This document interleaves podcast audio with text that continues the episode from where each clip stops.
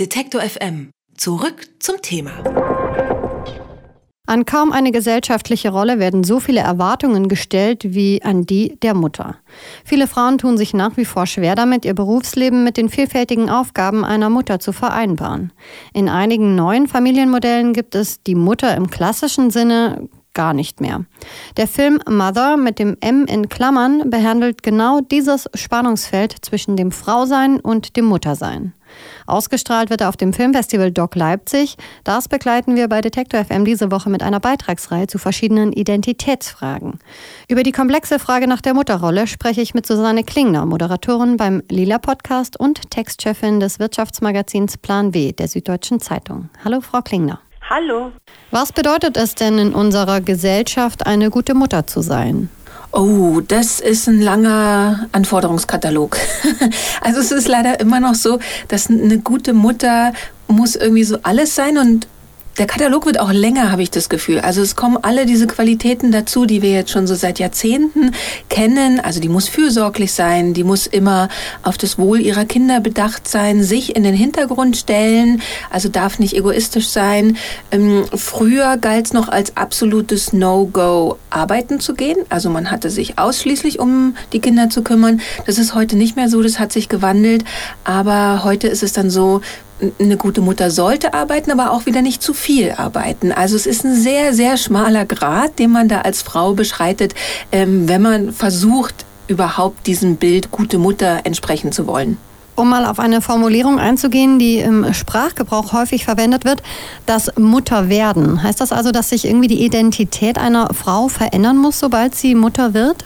Na, Identität ist ja so ein schwerer Begriff. Also Identität ist ja jetzt nicht was, man kriegt einen Stempel, weil man jetzt ein Kind geboren hat und muss dann jemand anders sein. Identität entsteht ja aus hunderttausenden Faktoren, also aus Gefühlen, aus meinem Umfeld, aus ähm, meinen Gedanken, also aus allem Möglichen. Und natürlich verändert man sich, aber jeder Mann verändert sich natürlich auch eigentlich total. Wenn man erstmal Vater geworden ist und sich ausführlich auch mit diesem Vatersein auseinandersetzt. Also man kann natürlich ignorieren, dass man Vater geworden ist und alles weiter so machen wie vorher, dann verändert sich die Identität auch nicht besonders. Aber wenn man sich eben mit dem Kinderhaben beschäftigt und auch damit, was bedeutet es, eine Familie zu sein oder wie möchte ich für meine Kinder da sein, verändert sich die Identität natürlich. Was ich aber glaube, was bei Frauen so eine Diskrepanz ist, dass Frauen sich eigentlich innerlich nicht so doll ändern, wie es von außen vielleicht von ihnen erwartet wird oder ganz anders ändern. Also fast niemand kann sich ja mit den ganzen Klischees identifizieren, die es so gibt über Mütter. Also auf der einen Seite die Rabenmütter, auf der anderen Seite die Glucken. In der nächsten Ecke stehen dann die, die alles versuchen unter einen Hut zu kriegen und total chaotisch sind, was weiß ich. Also es gibt ja in Film, Fernsehen, Popkultur, gesellschaftlichen Debatten immer so Klischees und ich glaube, die treffen eigentlich auf keine einzige Mutter zu, sondern jede fühlt sich eigentlich immer noch als sich selber, nur dass sie eben Kinder hat, aber trotzdem ihre eigenen Bedürfnisse, die widersprechen dann manchmal ganz stark den Dingen, die eben von ihr als Mutter erwartet werden, was wir gerade besprochen haben. Also, dass man zum Beispiel nicht egoistisch sein darf oder sich selber vielleicht auch mal in den Vordergrund stellen will oder auch muss, weil es gerade nicht anders geht, weil man ausgebrannt ist oder so und man muss sich einfach um sich selber kümmern. Da entsteht so ein Spannungsfeld, unter dem, glaube ich, heute viele Mütter auch leiden. Steht das Muttersein und das Mann selbst sein sich da so ein bisschen im Weg?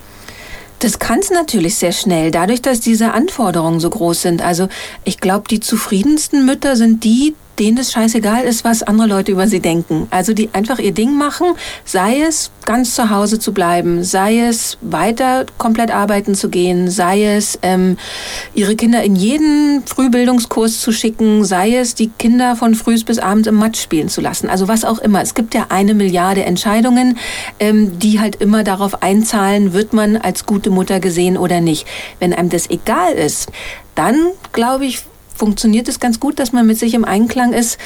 Ich vermute aber 99,9 Prozent aller Menschen dieser Welt ist es nicht egal, was andere über sie denken. Das geht auch nicht nur Frauen so.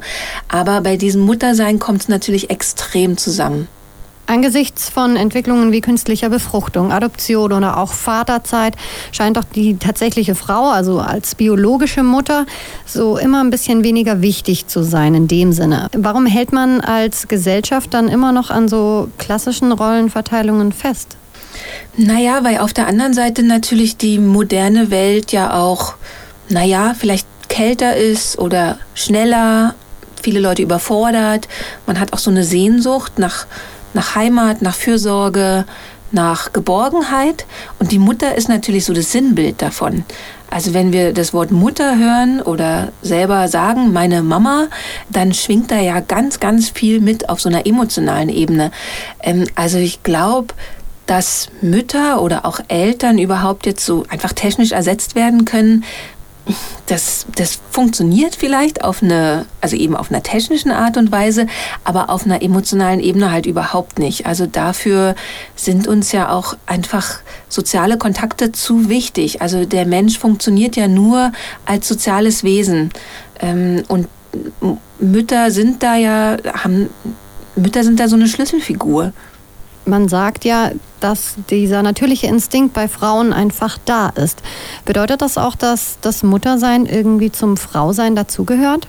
Ja, da würde ich die Prämisse in Frage stellen. Also ich glaube nicht, dass es so da ist, einfach bei jeder Frau. Frauen wachsen als Mädchen auf eine bestimmte Art und Weise auf. Es gibt auch genug Jungs, die zum Beispiel in einer Großfamilie aufwachsen. Und wenn man die vergleicht mit Frauen, die in einer sehr kleinen oder in einer sehr dysfunktionalen Familie aufwachsen, dann werden die Männer vielleicht viel mütterlicher sein. Also mütterlicher in Anführungsstrichen, was wir eben darunter verstehen. Also fürsorglicher, dass sie mehr in der Gemeinschaft oder in Familienzusammenhängen denken. Ähm, ich glaube eigentlich eher, dass es Zuschreibungen sind. Deswegen glaube ich auch nicht, dass Muttersein und Frausein miteinander einhergeht. Also ich fände es auch ganz furchtbar, wenn man jetzt sagen würde, eine echte Frau ist nur jemand, die Kinder kriegt. Weil so wird es ja oft noch gesehen. Also tatsächlich, das Frausein erreicht so seinen maximalen Höhepunkt, sage ich mal, wenn man Mutter wird. Ähm, weil natürlich da so Fruchtbarkeit und, und alles mitschwingt.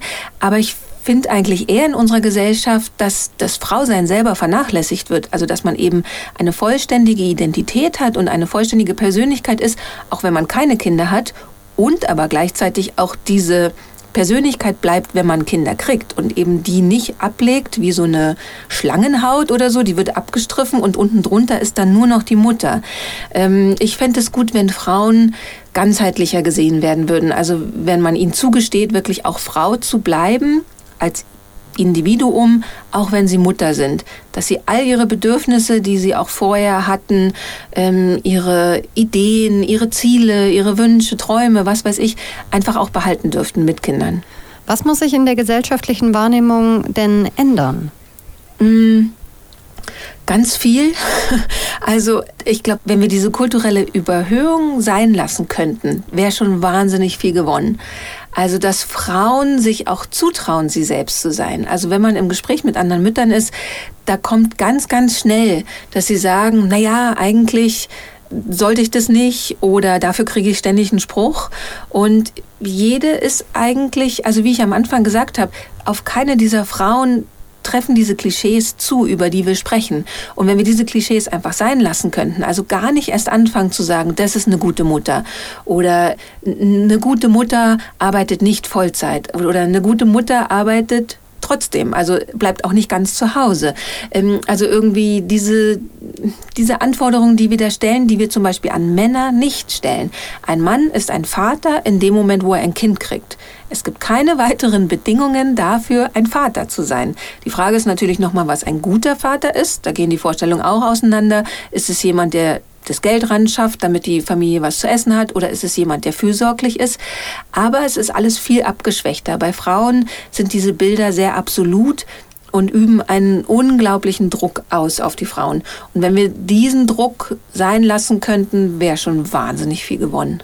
Im Rahmen des Filmfestivals Doc Leipzig beschäftigen wir uns diese Woche bei Detektor FM mit Fragen der Identität. Ein Film, der dort gezeigt wird, heißt Mother.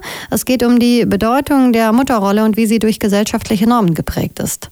Ich habe mit Susanne Klingner über dieses Thema gesprochen, denn sie moderiert den feministischen Lila Podcast und ist Textchefin des Wirtschaftsmagazins Plan W der Süddeutschen Zeitung.